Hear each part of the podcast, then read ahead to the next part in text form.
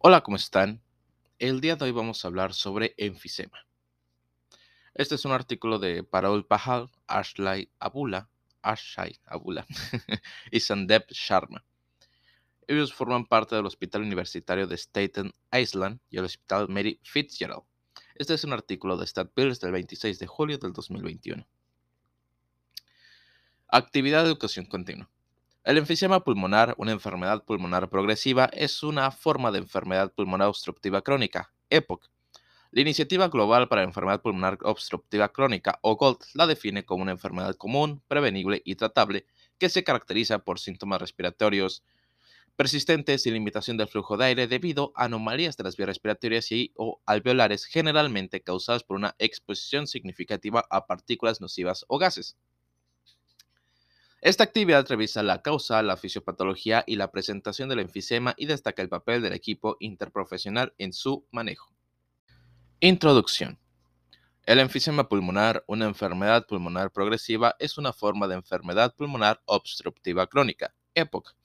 La Iniciativa Global para la Enfermedad Pulmonar Obstructiva Crónica, o GOLD, ha definido la EPOC como una enfermedad común, prevenible y tratable que se caracteriza por síntomas respiratorios persistentes y limitación del flujo de aire debido a anomalías de las vías respiratorias y o alveolares generalmente causadas por una exposición significativa a partículas o gases nocivos. La EPOC es la tercera causa principal de muerte en los Estados Unidos y la cuarta causa principal de muerte en todo el mundo. Las estimaciones de la Organización Mundial de la Salud, la OMS, sugieren que se convertirá en la tercera causa más común de muerte en todo el mundo para 2020. La EPOC incluye a pacientes con bronquitis crónica y enfisema. Aunque se identifican como entidades separadas, la mayoría de los pacientes con EPOC tienen características de ambas. La EPOC a menudo coexiste con comorbilidades que afectan el curso de la enfermedad. El enfisema es principalmente un diagnóstico patológico que afecta los espacios aéreos distales al bronquiolo terminal. Se caracteriza por un agrandamiento permanente anormal de los espacios aéreos pulmonares con destrucción de sus paredes sin fibrosis y destrucción del parénquima pulmonar con pérdida de elasticidad. Etiología. El enfisema es causado por exposición crónica significativa a gases nocivos, de los cuales el tabaquismo sigue siendo la causa más común, y entre el 80 y el 90% de los pacientes con EPOC son fumadores de cigarrillos identificados y entre el 10 y el 15% de los fumadores desarrollan EPOC. Sin embargo, en los fumadores los síntomas también dependen de la intensidad del tabaquismo, los años de exposición y la función pulmonar basal. Generalmente comienzan después de al menos 20 paquetes por año de exposición al tabaco. Los combustibles de biomasa y otros contaminantes ambientales como el dióxido de azufre y las partículas se reconocen como una causa importante en los países en desarrollo que afecta en gran medida a las mujeres y a los niños. Una rara enfermedad hereditaria autosómica recesiva, la deficiencia de la alfa-1 antitripsina, también puede provocar enfisema y anomalías hepáticas. Sin embargo, solo contribuye al 1 al 2% de los casos de EPOC. Es un factor de riesgo comprobado y puede presentarse con enfisema bivacilar pan-acinar temprano en la vida. Otros factores etiológicos son el tabaquismo pasivo, las infecciones pulmonares y las alergias. Además, el bajo peso al nacer como recién nacido hace que uno sea más propenso a desarrollar EPOC más adelante en la vida. Epidemiología. El enfisema, como parte de la EPOC, es una enfermedad que afecta a un gran número de personas en todo el mundo. En 2016, la Global Border of Disease Study informó una prevalencia de 251 millones de casos de EPOC en todo el mundo. Alrededor del 90% de las muertes por EPOC ocurren en países de ingresos bajos y medianos. La prevalencia de enfisema en los Estados Unidos es de aproximadamente 14 millones, que incluye el 14% de hombres blancos fumadores y el 3% de hombres blancos no fumadores. La prevalencia es ligeramente menor para las fumadoras blancas y afroamericanas. Estos grupos de pacientes tienden a desarrollar enfisema después de menos tiempo de exposición que otras poblaciones de pacientes. Su incidencia está aumentando lentamente, principalmente debido al aumento del tabaquismo y la contaminación ambiental. Otro factor que contribuye es la disminución de la mortalidad por otras causas como enfermedades cardiovasculares e infecciosas. Los factores genéticos también juegan un papel importante en la determinación de la posibilidad de, limitación del flujo de aire de los pacientes. La gravedad del enfisema es significativamente mayor en la neumoconiosis de los trabajadores del carbón y esto es independiente del estado del tabaquismo. Fisiopatología. Las manifestaciones clínicas del enfisema son las consecuencias del daño de las vías respiratorias distales del bronquiolo terminal, que incluyen bronquiolos respiratorios, sacos alveolares, conductos alveolares y alveolos conocidos colectivamente como acinos. Existe dilatación anormal permanente de los espacios aéreos y destrucción de sus paredes debido a la acción de las proteinasas. Esto da como resultado una disminución en el área de la superficie alveolar y capilar, lo que disminuye el intercambio de gases. La parte de la sina afectada determina el subtipo. Patológicamente se puede subdividir en los siguientes tipos de enfisema. Centrilobulillar o asinar proximal es el tipo más común y se asocia comúnmente con el tabaquismo. También se puede ver en la neumoconiosis de los trabajadores del carbón. Panacinar se observa con mayor frecuencia con deficiencia de la alfa-1 antitripsina.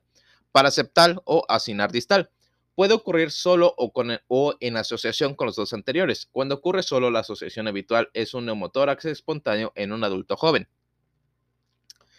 Después de una exposición prolongada al humo nocivo, se reclutan células inflamatorias como macrófagos, neutrófilos y linfocitos T, que desempeñan un papel importante en el desarrollo de enfisema. Primero se activan los macrófagos que liberan factores quimiotácticos de neutrófilos como el leucotrieno B4 y la interleucina 8. Una vez que se reclutan los neutrófilos, estos junto con los macrófagos liberan múltiples proteinasas y conducen a la hipersecreción de moco. La elastina es un, componente importante de la matriz extracelular que se requiere para mantener la integridad del parénquima pulmonar y las vías respiratorias pequeñas. El desequilibrio de elastasa y la antielastasa aumenta la susceptibilidad a la destrucción de los pulmones, lo que conduce al agrandamiento del espacio aéreo. Las catepsinas y las proteasas derivadas de neutrófilos, es decir, elastasas y proteinasas, actúan contra la elastina y destruyen el tejido conectivo del parénquima pulmonar. Las células T citotóxicas liberan el factor de necrosis tumoral alfa y perforinas que destruyen las células epiteliales de la pared alveolar. Fumar cigarrillos no solo causa hipersecreción de moco y liberación de enzimas proteolíticas neutrofílicas, sino que también inhibe las enzimas antiproteolíticas y los macrófagos alveolares. Los polimorfismos genéticos tienen un papel en la, en la, producción inadecuada de antiproteasas en los fumadores. Todo esto contribuye al desarrollo del enfisema. El parénquima pulmonar produce alfa-1 antitripsina que inhibe la tripsinización y la elastasa de neutrófilos en el pulmón. La deficiencia de la antitripsina puede provocar enfisema panacinar. Historia clínica y física. La mayoría de los pacientes presentan síntomas muy específicos de disnea crónica y tos con o sin producción de esputo. A medida que avanza el proceso de la enfermedad, la dificultad para respirar y la tos empeoran progresivamente. Inicialmente hay disnea de esfuerzo con actividad física significativa, especialmente trabajo de brazos a nivel del hombro o por encima de él con progresión a disnea con actividades diarias simples o incluso en reposo. Algunos pacientes pueden presentar sibilancias debido a la obstrucción del flujo de aire. A medida que avanza la época, los pacientes pueden perder un peso corporal significativo debido a la inflamación sistémica y el aumento de energía gestada en el trabajo respiratorio. Además, hay exacerbaciones intermitentes frecuentes a medida que aumenta la obstrucción de las vías respiratorias. Los episodios de exacerbaciones de la EPOC pueden presentarse con un aumento de la dificultad para respirar, un aumento de la gravedad de la tos y un aumento del esputo provocado típicamente por una infección o un factor ambiental. El historial del tabaquismo es importante con énfasis en la edad a la que la persona comenzó a fumar y el total de años de, eh, años, eh, de tabaquismo. Si la persona ha dejado de fumar, es importante saber cuántos años han pasado desde la última vez que fumó. Los antecedentes de exposición ambiental y ocupacional y los antecedentes familiares de afecciones respiratorias crónicas y EPOC son esenciales. En las primeras etapas de la enfermedad, el examen físico puede ser normal. Los pacientes con enfisema se denominan típicamente hinchadores rosados, es decir, caquécticos y no cianóticos. La expiración a través de los labios fruncidos aumenta la presión de las vías respiratorias y evita el colapso de las vías respiratorias durante la respiración, y el uso de los músculos accesorios de la respiración indica una enfermedad avanzada. Los dedos en palillo de tambor no son típicos de la época, pueden ser posibles muchas otras comorbilidades. Los fumadores actuales pueden tener olor a humo y manchas de nicotina en manos o uñas. La percusión puede ser normal al comienzo de la enfermedad. El resto del examen puede variar desde expiración prolongada o sibilancias a la expiración forzada para hasta aumento de la resonancia, lo que indica hiperinsuflación a medida que aumenta la obstrucción de las vías respiratorias. En la auscultación se escuchan ruidos respiratorios distantes, sibilancias, crepitaciones en las bases de los pulmones y o ruidos cardíacos distales. Distantes, perdón. Evaluación. El enfisema es un diagnóstico patológico. En consecuencia, no están indicados los estudios de laboratorio y radiografía de rutina. Las pruebas de función pulmonar, en particular espirometría, son el pilar de diagnóstico. Se pueden realizar las pruebas de eh, post-broncodilatador en aquellos con valores anormales. La EPOC es solo parcialmente reversible o irreversible con un broncodilatador. Y el volumen expiratorio forzado al primer segundo y la capacidad vital forzada post-broncodilatador es inferior a 0.07, lo cual es diagnóstico. Creo que era 0.70 o 70%, no estoy seguro. Ok, la estadificación de la guía Gold basada en la gravedad de la limitación del flujo de aire es la siguiente leve con un eh, volumen expiratorio forzado mayor o igual al 80% previsto, moderada con un volumen expiratorio forzado al primer segundo menor al 80% previsto, grave con un FEV al primer segundo inferior al 50% del pronóstico y muy grave con, perdón, y muy grave con un volumen expiratorio forzado al primer segundo inferior al 30% previsto. Las mediciones del volumen pulmonar que indican atrapamiento de aire en el enfisema revelan un aumento del volumen residual y de la capacidad pulmonar total. La capacidad de difusión del monóxido de carbono se reduce debido a la destrucción enfisematosa de la membrana pulmonar alveolo-capilar. Una radiografía de tórax solo es útil para el diagnóstico si el enfisema es grave, pero suele ser el primer paso cuando se sospecha de EPOC para descartar otras causas. La destrucción de los alveolos y el atrapamiento de aire provoca hiperinsuflación de los pulmones con aplanamiento del diafragma y el corazón parece alargado y de forma tubular. La gasometría arterial no, solo, no suele ser necesaria para la época leve a moderada. Se realiza cuando la saturación de oxígeno desciende por debajo del 92% o cuando se necesita una evaluación de la hipercapnia en una obstrucción grave del flujo del aire. Una persona joven con síntomas de enfisema debe someterse a una prueba de deficiencia de la alfa-1 antitripsina. Tratamiento y manejo. No se conoce ningún tratamiento definitivo que pueda modificar el proceso de la enfermedad. Sin embargo, se ha demostrado que la modificación de los factores de riesgo y el tratamiento de los síntomas son eficaces para ralentizar la progresión de la enfermedad y optimizar la calidad de vida. Según los síntomas y el número de exacerbaciones, podemos dividir la enfermedad en cuatro etapas y modificar el tratamiento en consecuencia. Estas etapas son dadas por la eh, cuatro etapas de la EPOC y son dadas por la GOLD. La terapia médica. La terapia médica incluye el uso de un broncodilatador solo o en combinación con medicamentos antiinflamatorios como corticosteroides o inhibidores de la fosfodiesterasa 4. Broncodilatador. Los principales mecanismos de acción se pueden dividir en dos categorías, agonistas beta 2 y medicamentos anticolinérgicos. Son fármacos de primera línea para la época y se administran por inhalación. Se sabe que mejorar el volumen respiratorio forzado al primer segundo al alterar el tono del músculo liso en las vías respiratorias y así mejorar la tolerancia al ejercicio. Los broncodilatadores generalmente se administran con regularidad para prevenir y, reducir los síntomas, las exacerbaciones y las hospitalizaciones. Los agonistas beta 2 de acción corta, o SABA, y los antagonistas muscarínicos de acción corta, SAMA, generalmente se, prescriben según sea necesario para el tratamiento de la disnea intermitente.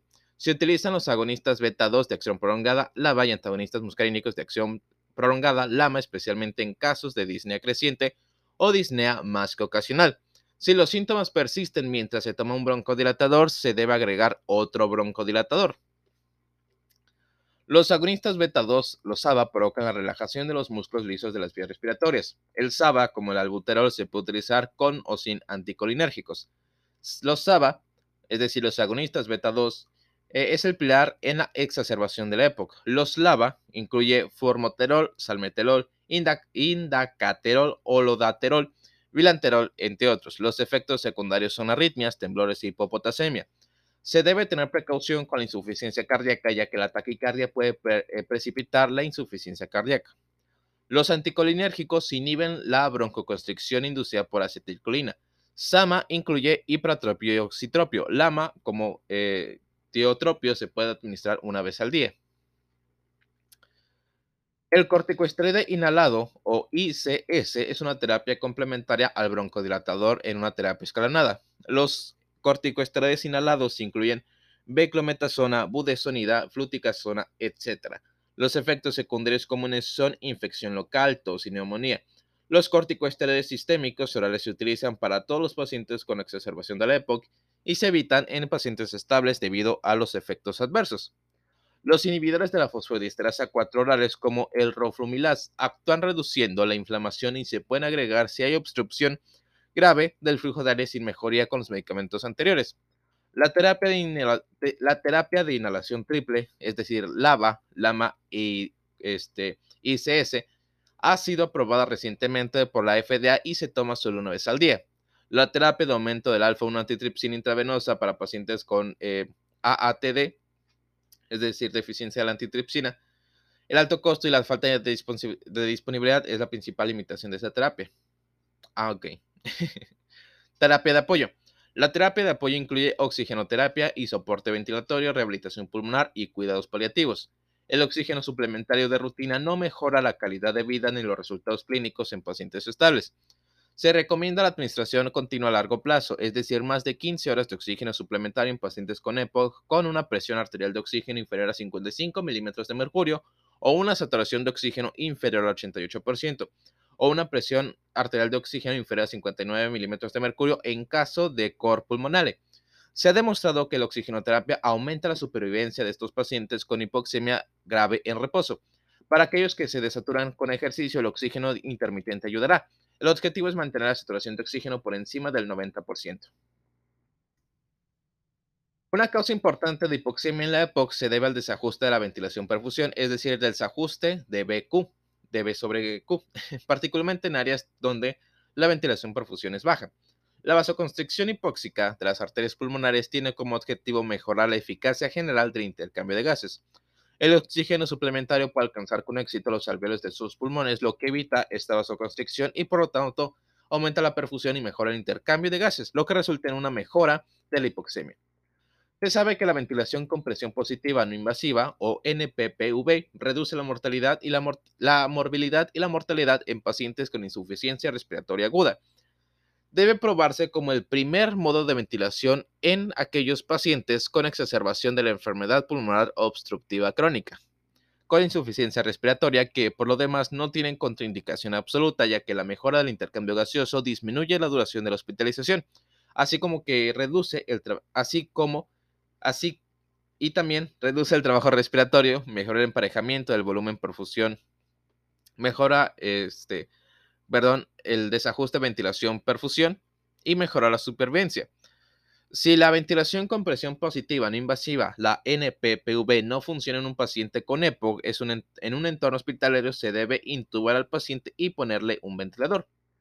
La rehabilitación pulmonar para pacientes con síntomas graves y múltiples exacerbaciones reduce la disnea y las hospitalizaciones y se recomienda para los estadios de GOLD, B, C y D. Ay, aunque, está disponible desde el aunque, está, aunque están disponibles desde el momento en que se diagnostica a la persona con EPOC, los cuidados paliativos. Ok. Ok. aunque están disponibles desde el comienzo, que es desde el momento en que se diagnostica a la persona con EPOC, los cuidados paliativos se recomiendan para la etapa Gold D. Es un cuidado adicional al plan de tratamiento continuo del paciente. El objetivo es brindar la mejor calidad de vida posible no solo juega un papel en la evaluación y el manejo de los síntomas, sino que también ayuda a los pacientes a comprender su enfermedad y facilita una discusión sobre el objetivo de atención al paciente, la atención avanzada y los planes de atención al final de la vida.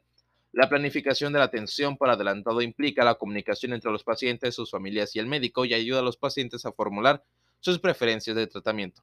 Tranquilizar a los pacientes con un plan claro para lidiar con la disnea, la enfermedad avanzada y el manejo de la presión y la ansiedad es un componente importante en los cuidados paliativos.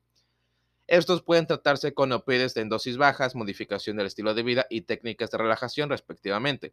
La mayoría de los pacientes subestiman la enfermedad, por lo que es importante buscar el tiempo de transición y analizar la atención avanzada al comienzo de la enfermedad. También es importante explorar dónde los pacientes quieren pasar sus últimos días, por ejemplo en casa o en el hospital, y ayudar a brindarles la mayor comodidad posible. Terapia intervencionista. La cirugía de reducción de volumen pulmonar reduce la hiperinsuflación y mejora el retroceso elástico. El trasplante de pulmón cuando el volumen respiratorio forzado 1 al primer segundo o la DLCO es inferior al 20%. Intervenciones adicionales, identificación y reducción de exposición a factores de riesgo. El asesoramiento para dejar de fumar es la intervención más importante que retrasa la progresión de la enfermedad. También se beneficia la reducción de la exposición a los factores de cocina abiertos y la promoción de una ventilación, de una ventilación eficiente. Opioides orales diarios para los síntomas graves de EPOC refractarios al tratamiento médico, suplementación nutricional en pacientes desnutridos con EPOC. Vacuna antineumocóxica 23 valente cada 5 años para pacientes con EPOC mayores de 65 años o con otra enfermedad cardiopulmonar y vacuna contra la influencia para todos los pacientes con EPOC cada año. Las tasas de readmisión se pueden reducir con asesoramiento sobre el uso óptimo de inhaladores de dosis medidas. El ejercicio para todos los pacientes con EPOC es necesario. Manejo de un paciente con exacerbaciones de la EPOC. Los betabloqueantes y los anticolinérgicos se utilizan simultáneamente, inicialmente con evolucionadores y luego se cambia a MDI. Se ha demostrado que los corticoesteroides sistémicos, intravenosos u orales aceleran la recuperación y reducen la estancia hospitalaria. Los antibióticos son beneficiosos especialmente si hay tos que produce esputo purulento. Eh, macrólidos de segunda generación, fluoroquinolas de espectro extendido, cefalosporinas y amoxicilina con ácido clavulánico. La NIPPV puede ser beneficiosa en pacientes que pueden proteger sus vías respiratorias y no tienen un trastorno ácido básico importante en la ABG. Muy a menudo los pacientes con EPOC en etapa terminal con exacerbaciones son intubados y conectados a un ventilador. Se debe vigilar a los pacientes ventilados para detectar el desarrollo de una auto-PEP y sus complicaciones relacionadas. ¿Cuál es la prevención del EPOC? Dejar de fumar y vacunación contra neumococcus y hemófilos influenzae. Diagnóstico diferencial. La enfermedad se presenta con síntomas inespecíficos y por lo tanto tiene diagnósticos diferenciales amplios, que estos incluyen asma obstructiva crónica, bronquitis crónica con espirometría normal, fibrosis quística, micosis broncopulmonar, obstrucción de la vía aérea central, bronquiectasias, insuficiencia cardíaca, tuberculosis, bronquiolitis constrictiva, anemia, complicaciones, hipertensión pulmonar, pulmonale, insuficiencia respiratoria crónica y neumotórax espontáneo. Pronóstico. Se han evaluado varios indicadores de pronóstico con respecto a la mortalidad y morbilidad asociadas al enfisema. las siguientes medidas se han correlacionado con la carga de enfermedad y el pronóstico. El volumen respiratorio forzado al primer segundo, la capacidad de difusión de monóxido de carbono o DLCO, mediciones de gases en sangre, índice de masa corporal, capacidad de ejercicio, estado clínico y severidad radiográfica.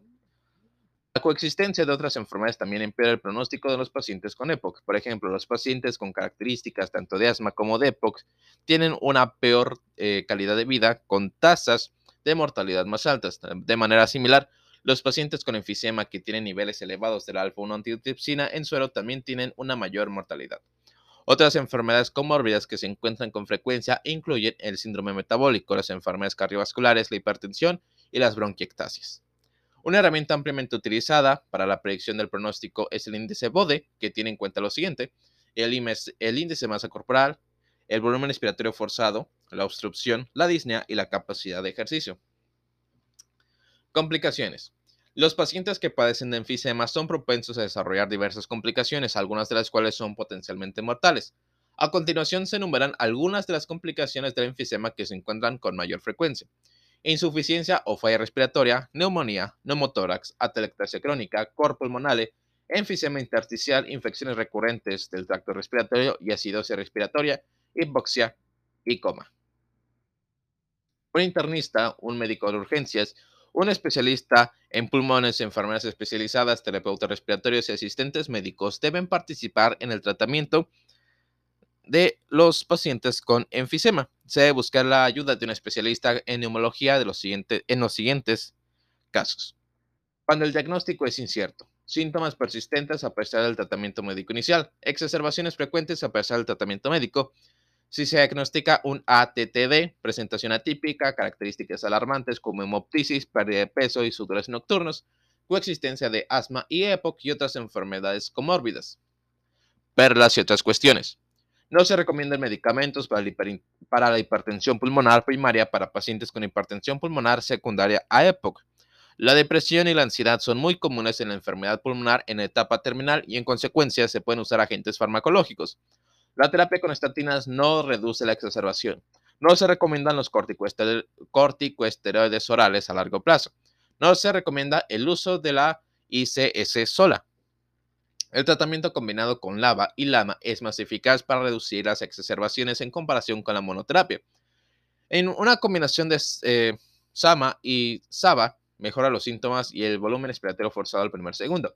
La teofilina tiene un efecto broncodilatador en la época estable y se asocia con modestos beneficios sintomáticos. La evaluación y el manejo adecuado de las comorbilidades en un paciente con EPOC influyen en forma independiente en la mortalidad y las hospitalizaciones. La corrección, eh, la excesiva del hipoxia en un paciente con EPOC de larga duración a veces puede provocar hipercapnia. Esto se debe a la pérdida de vasoconstricción compensatoria con un intercambio de gas gaseoso ineficaz, ya que hay una pérdida de impulso hipóxico para la ventilación. Además, el aumento de la oximoglobina reduce la absorción de dióxido de carbono debido al efecto Halden.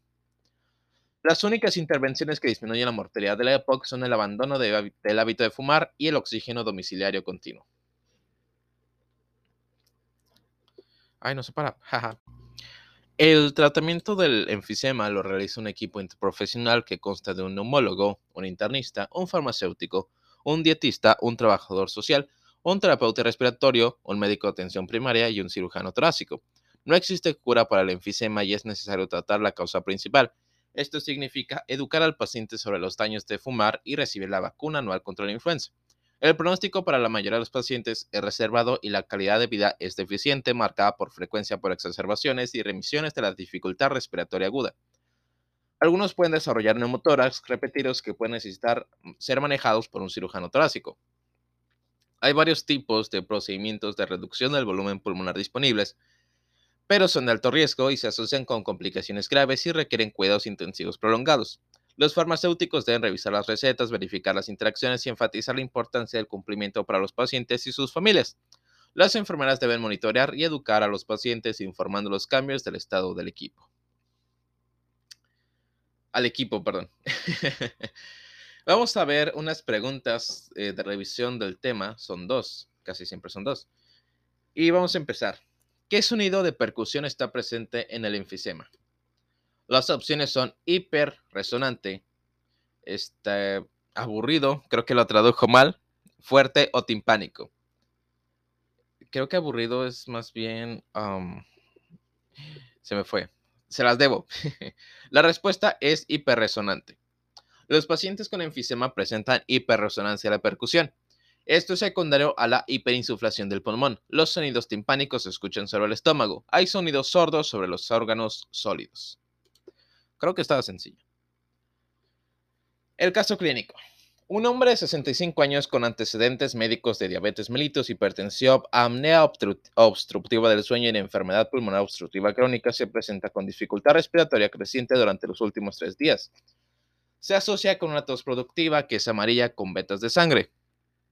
Sus síntomas empeoran eh, progresivamente. Por lo general podía caminar de 3 a 4 cuadras y subir un tramo de escaleras, pero desde ayer se vuelve disneico en una caminata de 20 pies. No informa fiebre, escalofríos, hinchazón de las piernas, ortopnea y disnea nocturnas paroxísticas. Sus medicamentos incluyen eh, tiotropio y betagonistas y según el paciente es muy compatible con sus medicamentos. Sus inhaladores no le brindan ningún alivio. En el examen, la presión arterial es de 148 sobre 88 milímetros de mercurio y la frecuencia respiratoria es de 24 sobre 24 por minuto. La oximetría de pulso es del 88% en aire mental. El paciente utiliza músculos accesorios y habla con frases cortas. La auscultación del tórax revela una expiración prolongada y sibilancias bilaterales. Un hemograma completo muestra una hemoglobina de 17 gramos sobre decilitro, leucocitos de 15.000 por milímetro cúbico y plaquetas normales. El panel metabólico básico está dentro de los límites normales. Una radiografía de tórax revela campos pulmonares hiperinsuflados sin infiltrados.